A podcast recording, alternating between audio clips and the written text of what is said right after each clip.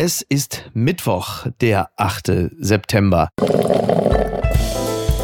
Apokalypse und Filterkaffee.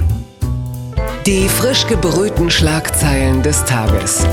Mit Mickey Beisenherz. Einen wunderschönen Mittwochmorgen und herzlich willkommen zu Apokalypse und Filterkaffee, das News Omelette. Und auch heute blicken wir ein wenig auf die Schlagzeilen und Meldung des Tages. Was ist wichtig? Was ist von Gesprächswert? Worüber lohnt es sich zu reden? Und ich bin froh, dass ich endlich wieder mit ihr reden kann. Einige waren happy und begeistert und äh, auch fast ein bisschen stolz auf uns, dass wir Annalena Baerbock da hatten. Andere haben gesagt, wo bleibt Niki? Und das ist die Antwort. Hier ist Niki Hassania. Guten Morgen. Guten Morgen, Miki. Guten Morgen, Niki. Niki, ich weiß, du wolltest eigentlich mit mir darüber reden, dass der Iran sein Atomprogramm ausgebaut hat. Ich habe dich aber davon überzeugen können, dass es Wichtigeres gibt auf der Welt. Zum Beispiel, dass das dänische Bettenlager sich umbenennen möchte, denn sie rücken ein bisschen näher heran an ihr Ursprungsland und deswegen heißt das Möbelhaus, das dänische Bettenlager. Ab dem 27. September heißt es wie die dänische Mutter Jysk. Funny Noise. Jysk. Jysk. Gesundheit. ähm, ich dachte ja, es liegt so ein bisschen daran, dass man ja jetzt auch das Ursprungsland nicht mehr nennen soll. Und jetzt haben sie gesagt, das machen wir jetzt beim Bettenlager auch so. Deswegen nennen wir es jetzt einfach nicht äh, Delta oder Gamma, sondern Jysk. Ne? Ja. Schöner Name, ja. Ja. Wir kommen mal äh, zu einem ganz anderen äh, Lager. Die Schlagzeile des Tages. Union rutscht immer tiefer in neuer Umfrage unter 20 Prozent. CDU und CSU kommen im RTL NTV Trendbarometer von Forsa nur noch auf 19 Prozent. Die SPD legt weiter zu. Auch bei der Kanzlerpräferenz fällt die Union unter eine wichtige Marke. Tja, die SPD liegt jetzt bei 25 und die CDU, CSU hat es geschafft. Sie liegen jetzt endlich bei 19. Die äh, CDU ist so ein bisschen die, der Wendler unter den Parteien, ne? ausgelacht und bekannt für alles unter 20. Das ist ja, also wann beginnt das Projekt 18? Ne? Es kann ja nicht mehr lange dauern. Und du weißt ja gar nicht mehr bei der CDU, äh, sind das jetzt noch die Umfragewerte oder ist es das Gefälle, auf dem sie Richtung Tal sausen? Es ist ja schon, also. Noch einmal, ich kann es mir nicht erklären, weil wenn man jetzt nur von Charisma geht, mhm. wie die New York Times geschrieben hat, keiner dieser Kandidaten und der Kandidatin haben großartiges Charisma an den Tag gelegt. Und Scholz, ich bleibe auch dabei, er ist Homer Simpson in dieser grünen Hecke und auch gestern in der Wahlarena, das Gesicht blieb gleich. Ich habe ein Foto von seinem mhm. Gesicht gemacht, weil ich so lustig fand, dieses glücklicher Scholz, wütender Scholz, müder Scholz. Und es war alles dasselbe Gesicht, keine Regung. Man hat die Ausdruckskraft von Till Schweiger, wobei man diese Vergleiche ja heutzutage auch nicht mehr problemlos ziehen kann. Ja, und, und vor allem beweist das wirklich, dass wir in Deutschland echt anders ticken. Also es ist nicht dieses Yes, we can, irgendwas so, sondern. Auch Aufbruchsszenarien können ja eine Form der Polarisierung sein. Das ist ja, dass die Deutschen ähm, und der Wahlkampf der Deutschen neigt ja nicht zum Polarisieren und das merken wir in diesem Wahlkampf auch. Übrigens auch an der von dir ja schon angedeuteten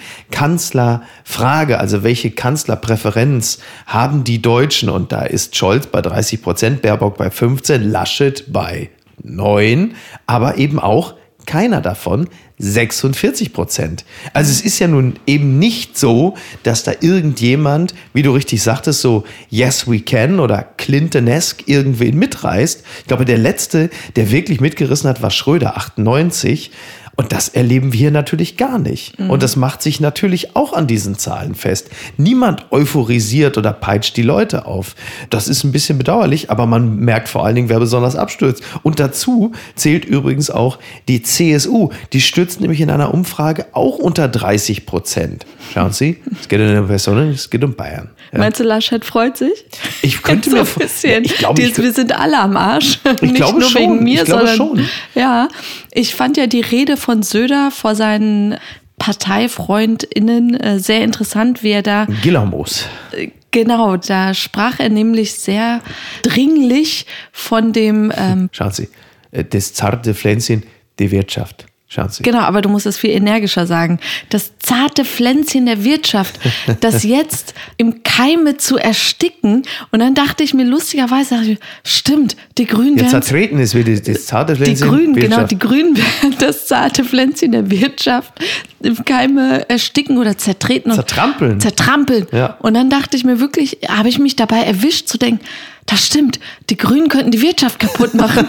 und aber dann nicht zu merken, dass das, was Söder gerade metaphorisch benutzt, Mhm. Ja. so die Pflanze, ja eigentlich das elementare Thema der Grünen Ja, ist, die. Pflanzen buchstäblich werden sonst Ja. zertrampelt und also reden halten kann er wirklich gut. Ja, absolut. Und dann hat er noch seinen ist ein Krug da gehoben. Verführer. So hat er irgendwie so einen, so einen Bierkrug. Es sah aus wie ein Bierkrug, aber wir wissen ja, er trinkt keinen Alkohol. Mhm. Ja, ähnlich und, wie Stoiber übrigens. Ne? Ja, da Der war hat wahrscheinlich. Wasser drin, Ja, aber hat genau. natürlich was sehr Klar. Völkisches. Ja. Wie, wie sagt, ja. Ja, volksnah, ne? Ja, genau. Ja, die einen sagen völkisch. Die anderen sagen, ähm, ja, also er ist jetzt, die, die CSU ist in Bayern bei 29 Prozent. Das ist natürlich wirklich, also äh, absolut mickrig. Und sie sind ja 2017 schon abgestürzt um irgendwie auch 10 Prozent. Also das ist nicht gut.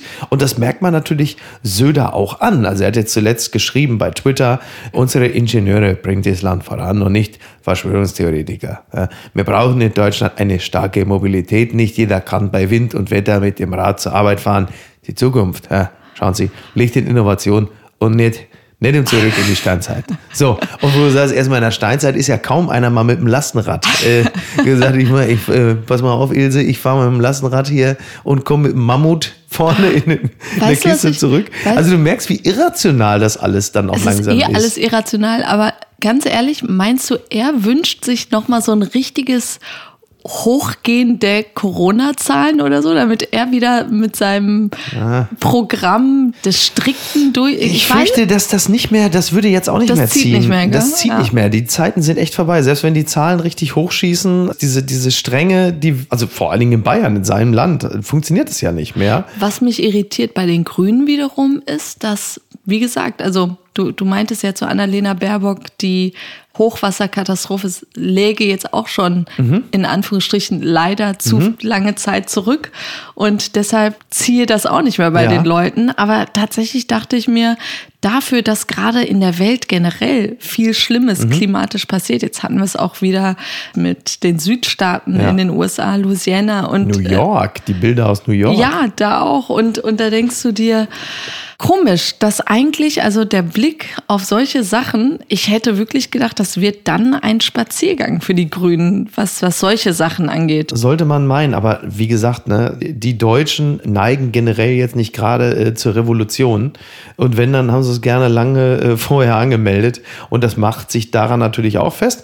Aber wir haben zumindest sagen wir, so, so einen Hauch, ja, so, ein- so einen Hauch Emotionen haben wir, haben wir gestern gespürt. Blattgold. Die Taz titelt heute Oma erzählt vom Kommunismus und haben vorne drauf Merkel genommen, was bei einem linken Blatt wie der Taz äh, ein nachvollziehbarer Reflex ist, denn Merkel warnte im Bundestag vor diesem viel zitierten Linksrutsch, vor dem Linksbündnis und sagte, ja, ich erzähle nur die Wahrheit. Also Aber Mutti ist jetzt also Oma, ja? Mutti ist jetzt Oma erzählt vom Kommunismus.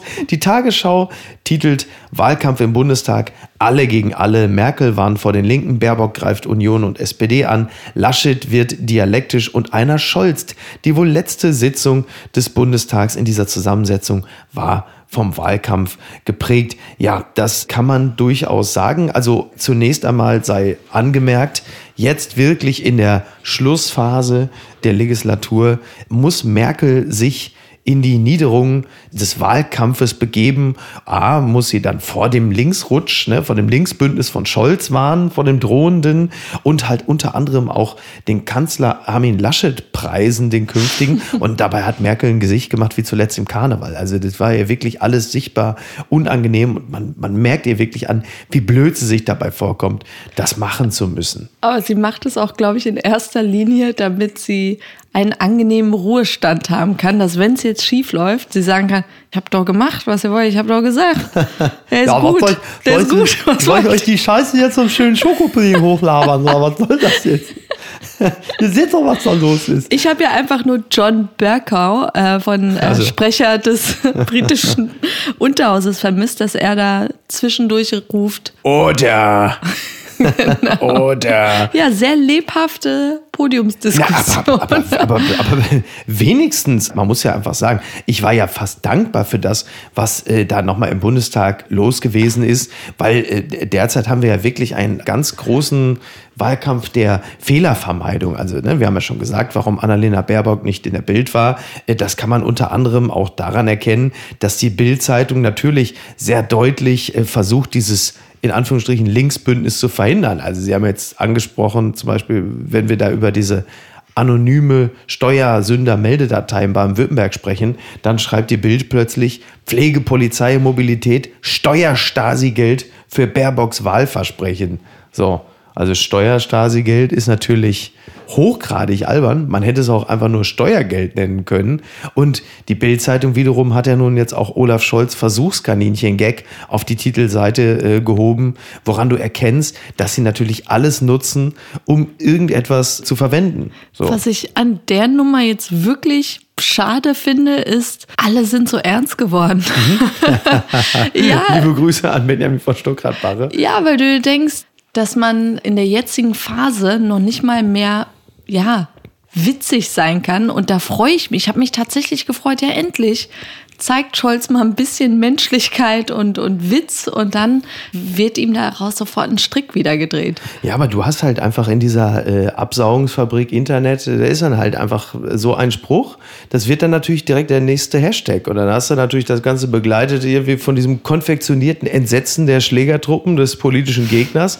Und dann kommt halt das dabei, dabei raus. Ne? Du hast ja auch diese erregungsgefräßige Öffentlichkeit, die das ja auch will. Und an, dann wundern sich halt einfach alle, warum es dann eben nicht den nächsten Herbert Wehner, den nächsten Helmut Schmidt oder die nächste Regine Hildebrand gibt. Das sind ja genau die Folgen dessen. Also alle zucken jetzt zurück und sagen, nee. Ja, wer mach- sich bewegt, verliert. Ja, wirklich, du hast dann dieses Politmikado und das kommt dann halt dabei raus. Ne? Du hast ja diese Verschlagwortungsexzesse. So, deswegen machen die jetzt die nächsten zweieinhalb Wochen nichts mehr. Die Grünen haben sich weitestgehend jetzt bei diesen 17 Prozent eingerichtet. Die haben sich damit abgefunden. Die haben gesagt, okay, wir werden jetzt als Zweite auf jeden Fall in die Regierung gehen. Man sieht ja eh nach Dreierkoalition. Also wenn man sich Genau. die Zahlen anschaut, zu zweit wird nichts funktionieren. Genau, so. Und äh, Scholz hat jetzt nach dem Versuchskaninchen-Gag, dem einen Gag in seiner Karriere, hat er jetzt auch gemerkt, das lassen wir jetzt mal sein. Das führt hier sofort zu einer Titelseite in der Bild. Der Einzige, der natürlich noch kommen muss, ist Laschet. Aber der hat halt eben auch nichts in der Hand und die komplette CDU, CS auch nicht, als diese ewige rote Sockengeschichte und das Linksbündnis und Dietmar Bartsch wartet schon unterm Bett, um euch zu fressen. Und, Die aber es- Kommunisten. Die Kommunisten, Ja. aber es verfängt ja auch nicht. Du siehst ja, der aktuelle Trend müsste ja spätestens jetzt, wo das Linksbündnis nicht ausgeschlossen wird, müsste ja jetzt eigentlich der erste Trend gegenläufig sein. Jetzt müsste es ja der Moment sein, wo die Leute sagen, oh, das ist mir aber zu heikel. Die Wahrheit ist natürlich, dass sich die SPD das mit der Linkspartei nur deshalb offen hält, damit sie der FDP gegenüber noch einen Verhandlungsspielraum haben. Weil wenn sie sagen, wir machen es nicht, dann sitzt Lindner ja jetzt mit noch größeren Klöten da und sagt, so, ich lasse jetzt alle kommen. Denn auch die FDP weiß ziemlich sicher, dass sie in der nächsten Regierung dabei sein werden. Die Frage ist halt eben nur, wird es Jamaika oder die Ampelkoalition? Das ist alles schon interessant. Und da merkt man halt, also der Wahlkampf ist ja in alle Richtungen ein bisschen blöd. Du hast ja dann unter anderem auch Annalena Baerbock, die sagte im Bundestag gestern, und sie sagen dann von der FDP und von der CDU, das soll mal der Markt regeln. Und die Klimakrise regelt kein Markt, weil, und jetzt kommt der Satz, weil dem Markt sind die Menschen herzlich egal. Und das ist ja nun einfach mal wirklich Blödsinn. Du hast halt Christian Lindner gesehen, wie er sich so an den Kopf packte und du konntest von seinen Lippen ablesen, what the fuck? Und natürlich ist es Quatsch. Du siehst es ja auf der IAA jetzt gerade, dass der Markt sich natürlich an dem Bedarf der Menschen orientiert. Ja, der Markt sind die mehr so Ja, zu tun, als sei das so eine Also du kannst- äh, du kannst es halt- abstrakte Macht, die komplett weg sei. Das Genau. ist natürlich. Genau. Und interessanterweise hat ja Baerbock selber in ihrem Buch geschrieben, das Wirtschaftssystem neu aufzustellen und eine sozial-ökologische Marktwirtschaft zu schaffen, bedeutet für mich gerade nicht, den Markt in Frage zu stellen. Also man möchte da manchmal sagen, hast du das eigene Buch äh, auch mal gelesen? Also das ist so, du merkst halt jetzt in dieser Phase, es ist einfach alles so. Das gibt's doch gar nicht. 2G Plus in Rheinland-Pfalz. Schleswig-Holstein schafft bei 3G Maskenpflicht ab, das berichtet NTV. Ohne Maske und Abstandspflicht lässt Schleswig-Holstein seine Bürger bald zum Sport ins Kino oder Restaurant. 3G vorausgesetzt. Rheinland-Pfalz hingegen zieht die Corona-Schrauben an. Ungeimpfte müssen dort schon in wenigen Tagen Einschränkungen hinnehmen. Also da haben wir jetzt dann wieder mal den nächsten Föderalismus, dass halt einfach das einzelne Land und vermutlich auch andere Städte entscheiden, machen wir jetzt 2G oder 3G. Und in Schleswig-Holstein ist es halt eben so, bei der großflächigen Einführung von 3G entfällt die Masken- und Abstandspflicht größtenteils. In allen entsprechenden Bereichen würden dann lediglich noch Empfehlungen zum Maskentragen und zum Einhalten der Abstände gelten. Das erklärte die Landesregierung. Ja, also äh, das ist jetzt äh, war auch mal eine interessante Entwicklung, oder? Man kann sich auf Normalität wieder freuen, Ja. aber gleichzeitig ist da echt noch so, okay, die Zahlen gehen hoch. Wie gesagt, wir sind ja zweimal geimpft, wie Mhm. Genau. sehr, sehr viele mittlerweile in Ja. Deutschland. Darüber haben wir auch sch- schon mal gesprochen. Dieses, man hat gehofft, Mhm. wenn man jetzt voll geimpft ist, kommen die Freiheiten zurück. Und ganz ehrlich, dann hatte ich natürlich auch dieses, die, die sich weigern, sich impfen zu lassen, die werden halt Mhm. erkranken und es wird dann deren Pech sein. Sorry, so, Ja. ja. Aber mittlerweile, ich, das mit den Masken wird jetzt wohl doch noch ein bisschen länger. Ja, das. Das- sowieso. Aber weil du gerade sagst, die Zahlen gehen nach oben. Jetzt wurde es ja frisch entschieden, dass eben nicht mehr die Sieben-Tage-Inzidenz der entscheidende Faktor in der Pandemie sein wird, sondern die Hospitalisierungsrate. Das hat ja der Bundestag beschlossen. Übrigens auch eine Impfauskunftspflicht für Beschäftigte in Kitas, Schulen und Pflegeheimen, die sogenannte Impfabfrage. Und da gibt es ja schon Juristen, die wiederum sagen, da wäre ich mir gar nicht so sicher, ob sich das nur auf diesen Bereich beschränkt. Das könnte möglicherweise auch woanders sein. Du hast ja selber in deiner Ja. beruflichen Tätigkeit ja auch schon gewisse Dinge erlebt. Tatsache, also bei uns, bei der Lufthansa, besteht noch keine Impfpflicht auch und auch keine Auskunft darüber. Aber das war so ein Thema, wo ich gemerkt habe, wie unbedarft oder ungefiltert ich bei dem Thema bin, weil ich da sehr offen Ja. darüber spreche. Und tatsächlich stand ich dann mit meiner Crew vor dem Flug zusammen am, am Gate und sagt dann so, seid ihr auch zweimal geimpft? Und wirklich komplett Wie nichts. so ein Hundewelpe, so, hey, seid ihr ja, auch hey, seid ihr auch, hey Mann, seid ihr auch. Und da war dann so eine ganz unangenehme Stille und dann ging mir ein Licht auf, dass Impfen jetzt wirklich wie Politik und Religion ein Mhm. Absolut. Thema ist, das man vermeiden sollte. Ähm, und ja, ganz, ganz äh, komisch. Absolut. Ich habe das auch äh, von mehreren Leuten gehört. Ich bin sehr froh und dankbar, dass mich das nicht betrifft. Aber du hast wirklich einen Riss, der durch ganze Familien geht. So, dass halt einfach plötzlich, und das, das ist interessant, dann sitzen da junge Männer und Frauen mit ihren Eltern oder Onkels und Tanten am Tisch und plötzlich hast du die ganz große Impfverweigerungsdebatte und die fallen vom Glauben ab und sagen, ich erkenne meine eigenen Eltern nicht mehr wieder oder so. Also richtig unangenehm, es wird dann in der Tat totgeschwiegen, wo man sagt, wir können darüber nicht mehr reden. Ansonsten haben wir uns hier in die, das ist schon relativ bitter. Übrigens, äh, das sei noch dazu gesagt, wir haben ja gestern die Situation gehabt, dass die Inzidenz jetzt gerade ein bisschen stagniert, sogar ein bisschen runtergeht und was auch signifikant ist, dass die Zahl der Todesfälle im Zusammenhang mit Corona im Vergleich zur Vorwoche deutlich runtergegangen ist. Und das ist natürlich sehr beruhigend. Irgendwie. Eine gute Nachricht. Ja, im, Ja. immerhin. Also sind jetzt in Anführungsstrichen nur 39 Todesfälle im Vergleich zu 59 in der Vorwoche zu dem Zeitpunkt. Das kann man ja auch mal positiv konnotieren. Morgen vielleicht schon der Skandal des Tages. Schweiz debattiert über Triage bei Ungeimpften. Das berichtet der Tagesspiegel. Die Schweiz hatte auf das Ende der Pandemie gehofft. Jetzt ist das Infektionsgeschehen hoch, die Kliniken laufen voll. Nun gibt es scharfe Forderungen. Ja, die Schweiz hat auch nur eine Impfquote von 51 Prozent vollgeimpften Menschen. Dafür, ähm, wie man so schön sagt, laufen die Intensivstationen voll. Ich glaube, die Auslastung liegt bei ungefähr 80 Prozent. Wow. Und jetzt gibt es eine langsam geführte Debatte unter äh, Gesundheitsfachleuten, unter Ethikern, inwieweit man auf eine Triage blickt, die dann bedeuten würde, ja, die Ungeimpften springen als Erste über die Klinge. Also nicht nur wie bei einer Triage, dass diejenigen, die die besten Chancen hätten durchzukommen, äh, bevorzugt werden, sondern dass man dann auch darüber nachdenken könne, dass die ungeimpften im Zweifel dann die Ersten sind, äh, die es nicht schaffen.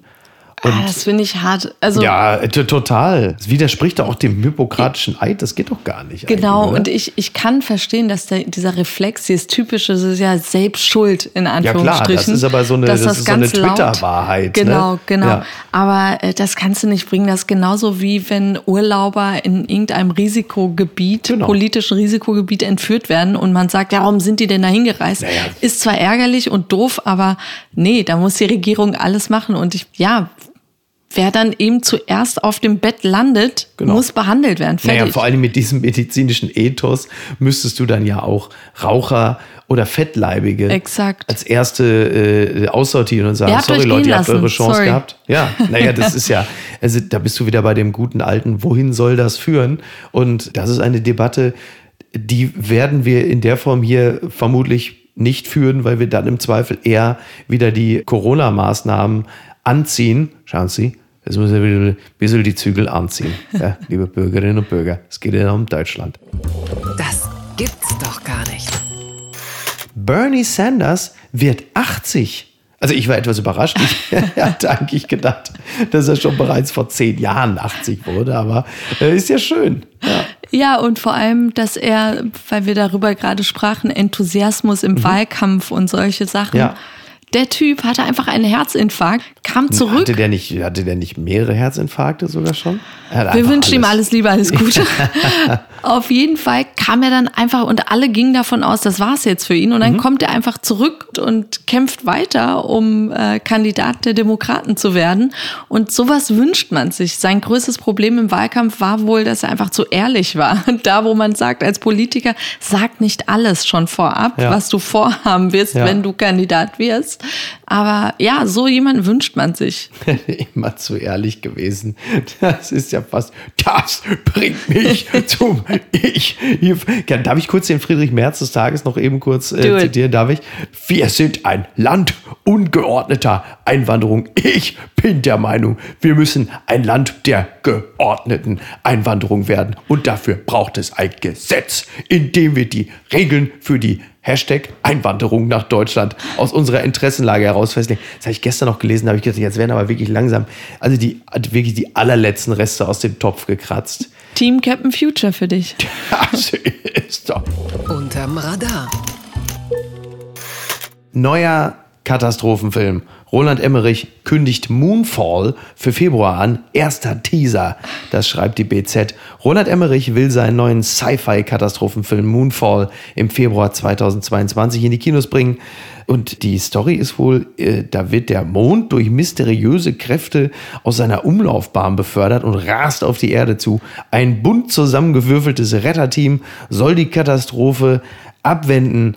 Ich sag mal erstmal so, wenn ich Naturkatastrophen und panische Menschen sehen will, dann gucke ich die Tagesschau. Was für ein Timing, Roland Emmerich. Ja, Wahnsinn, oder? Wirklich, wenn du es einfach nicht mehr toppen kannst. Aber ähm, schön, dass du den Film auch zusammenfasst, wenn doch der Titel Moonfall, also der Mond fällt einfach, der ganze Inhalt, wie die ja. übersetzten deutschen Titel in den 90er Jahren, wo der ganze, wo die ganze Inhaltsangabe ja. des Films im, in der Überschrift schon war. Ja, wie ist auch einfach der so Armageddon nur mit Mond. Genau genau, Ja. Und dann aber auch wissenschaftlich, also sorry, ich kenne mich mit, mit mhm. Space und so jetzt auch nicht ja. aus, aber hast du gesehen, wie groß der Mond ist? Der ja, Mond ist ja in Wirklichkeit ein Viertel so groß wie die Erde. Ja. Und in diesem Film wirkt der Mond einfach wie die Sonne, also so hundertmal größer als die Erde und fällt auf uns drauf. Und ähm, hat er da so eins dieser wissenschaftlichen Bücher zur Rate gezogen, die Trump immer gelesen hat? Es ist halt Roland Emmerich. Es ist so Scheiße ja. auf die Wissenschaft. Ich bin hier für das Visuelle. Scheiße auf die Wissenschaft. Niki, du klingst ja schon wie Dieter Nur. Ich mache mir, richtig mach mir richtig große Sorgen. Aber diese Story, der, der Mond rast auf die Erde zu, 16 Ministerpräsidenten treffen sich, um einen gemeinsamen Weg gegen die Katastrophe zu finden. Man einigt sich auf eine Osterruhe. Der Mond kracht auf die Erde und erstickt so erfreulicherweise die Brände in Australien. Alle liegen sich Feind in den Arm. Aber 16 Ministerpräsidenten wäre ja gut. Das Team hier besteht aus Halle Berry, einer, ich glaube, Astronautin oder irgend sowas, aber noch viel, noch oh, viel schlimmer. Bitte.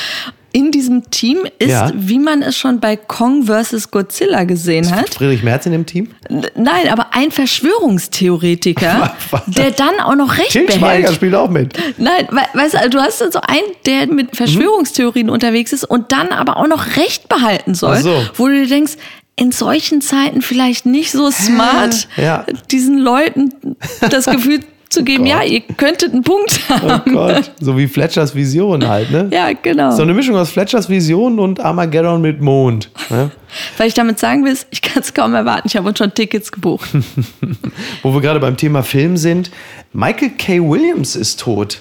Omar aus The Wire. Oh my little.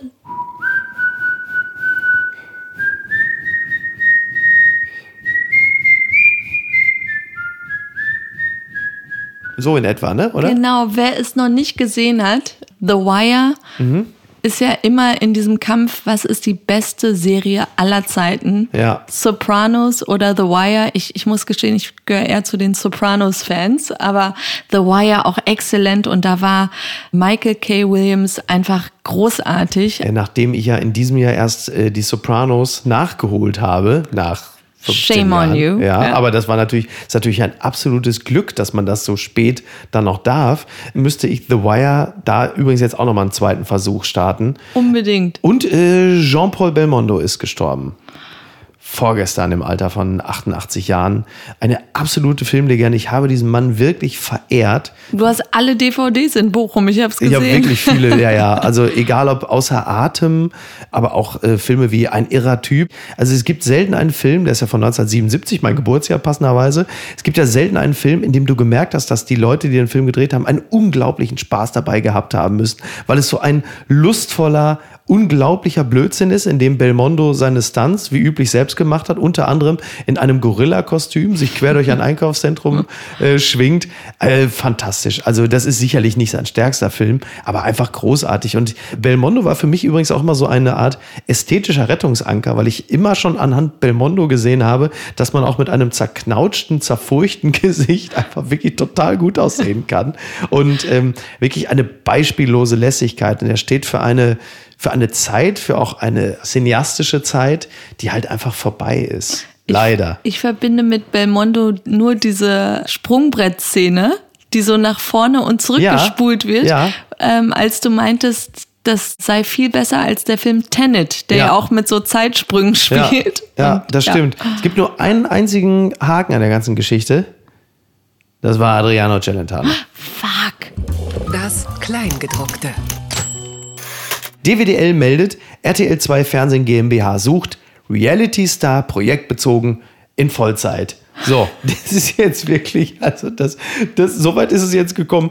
Stellenausschreibung äh, unter anderem, du bist ein Star und hältst dich zumindest für einen. Du bist per Du mit Paul Janke, Anil von Partybruder und dem einen Tätowierten von Berlin Tag und Nacht. Dann suchen wir genau dich. Gemeinsam mit bis zu 24 anderen KollegInnen verantwortest du mit unserer Reality-Abteilung die Umsetzung diverser Entertainment-Highlights. Das ist doch, also das ist doch wirklich der absolute Wahnsinn. Also Assi, aber als Lehrberuf. Ich mir da sofort, da kommt einer da in den Fernsehen und sagt, Entschuldigung, ich bin der neue Fiki-Fiki-Volontär für die Abteilung Bumsinsel. Wo du sagst, sag mal, das ist ja wirklich. Aber Und wir wirklich- nehmen dich. Wirklich komplett durch Vollzeit einfach so. Das, äh, also Sie- Knatterfachwirt oder wie nennt sich dann dieser? Ich, ich bin einfach überrascht, dass die für einen Notstand haben, dass die da jetzt aktiv suchen, weil Ja. das ist doch vorher auch immer mit den anderen Formaten. Also du hattest BachelorkandidatInnen Ja. und die hast du dann einfach für die nächste Show gecastet. Genau, aber jetzt wird es wohl langsam dünn. Unter anderem Anforderungen. Du bist sicher im Umgang mit den gängigen Office-Tools, Instagram, Facebook, TikTok. Du kreierst selbstständig, du kreierst selbstständig Clickbait-Content. Du bist in der Branche gut vernetzt und die Boulevardmedien schreiben über dich. Du bist realer als The Real Slim Shady und hast einen blauen Haken auf Instagram. Du nimmst dich entweder nicht zu ernst oder aber viel zu ernst.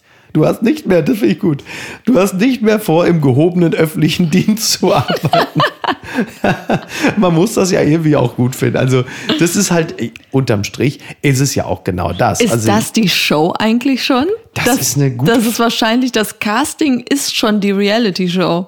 Das kann gut sein. Also ist, ja, es wäre auch nur konsequent. Also es gibt ja auch einfach Vollbeschäftigte, egal ob Danny Büchner, Melanie Müller, äh, von mir aus André Mangold und wie sie alle heißen. Das sind ja einfach. Die sind talentiert. Ja, bitte was? Die sind talentiert. Die sind talentiert, sind halt einfach Reality-Nomaden und äh, die ziehen halt von Show zu Show. So und das werde ich Paris Hilton nie verzeihen.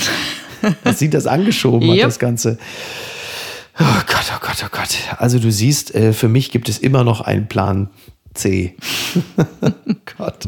Und was schreibt eigentlich die Bild? Post von Wagner.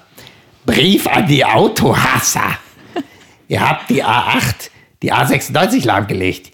Ihr habt euch von Autobahnbrücken abgeseilt. Ihr habt Autobahnschilder überklebt. Die Polizei kam mit Sprungkissen. Kilometerlange Staus. Alles wegen der IAA, der Automesse in München. Ihr hasst Autos. Autos sind euer Klassenfeind. Autos sind das Böse. Noch mehr Aktionen sind geplant gegen das böse Auto. Ich liebe mein Auto. Ich liebe es, wie, wie ein Cowboy sein Pferd liebte. Es wartet auf mich. Neben dem Lenkrad drehe ich den Schlüssel herum und ich fahre, wohin ich will. Der Führerschein war mir wichtiger als das Abitur. Fenster runter, Arm raus, aus der Kassette Bob Dylan hören. Fahren war wie Leben. Das Schönste war, wenn ein Mädchen mit dem Auto fuhr. Erste Küsse in meinem VW. Mein Auto war mehr als ein Benzinverbrenner. Es war Freiheit, eigenes Leben. Das Auto ist für mich ein Kulturgut. Wenn es das Auto nicht mehr gibt, dann ist es die Welt nicht mehr, wie sie war. Einfach losfahren, ins Freie. Was gibt es Schöneres? Herzlichst, Ihr Franz Josef Wagner. Da hat aber Poschardt jetzt mitgeschrieben, oder? Also da hat, da hat doch Ulf gesagt in der paris bei du gehst jetzt mal beiseite, Opa. Ich, hatte eigentlich auf so ein 180 à la Wagner gehofft, dass er am Ende sagt, ich hasse Autos und man muss sie alle verbrennen. das nächste Mal pläster ich euch einfach um. aber wirklich, also diese Autohasser, beziehungsweise Demonstranten. Ich habe es insofern nicht verstanden, als ich mir dachte, das ist die erste IAA, Ja. wo mehr Elektrofahrzeuge und Fahrräder vorgestellt die werden. Verbrenner als wurden ja sogar wirklich, Lastenräder wurden ausgestellt und Verbrenner wurden wirklich ganz verschämt versteckt, irgendwo. ja. ja. Und da denkst du dir, ja, pff, Ja. Kompromiss, Leute, come on. Ja, Kompromisse Komm, sind komm, komm, vielleicht. komm, komm, komm, komm. komm, komm, komm, komm, Kompromisse. Reicht für heute, ne? Ich schaue mir jetzt nochmal den Trailer von Roland Emmerich an. Gott, oh Gott. Bleib gesund. Ciao. Tschüss. Tschüss. Apokalypse und Filtercafé ist eine Studio Bummens Produktion mit freundlicher Unterstützung der Florida Entertainment. Redaktion Niki Hassania. Produktion Laura Pohl. Ton und Schnitt Mia Becker und Christian Pfeiffer. Neue Episoden montags, mittwochs und freitags. Überall, wo es Podcasts gibt.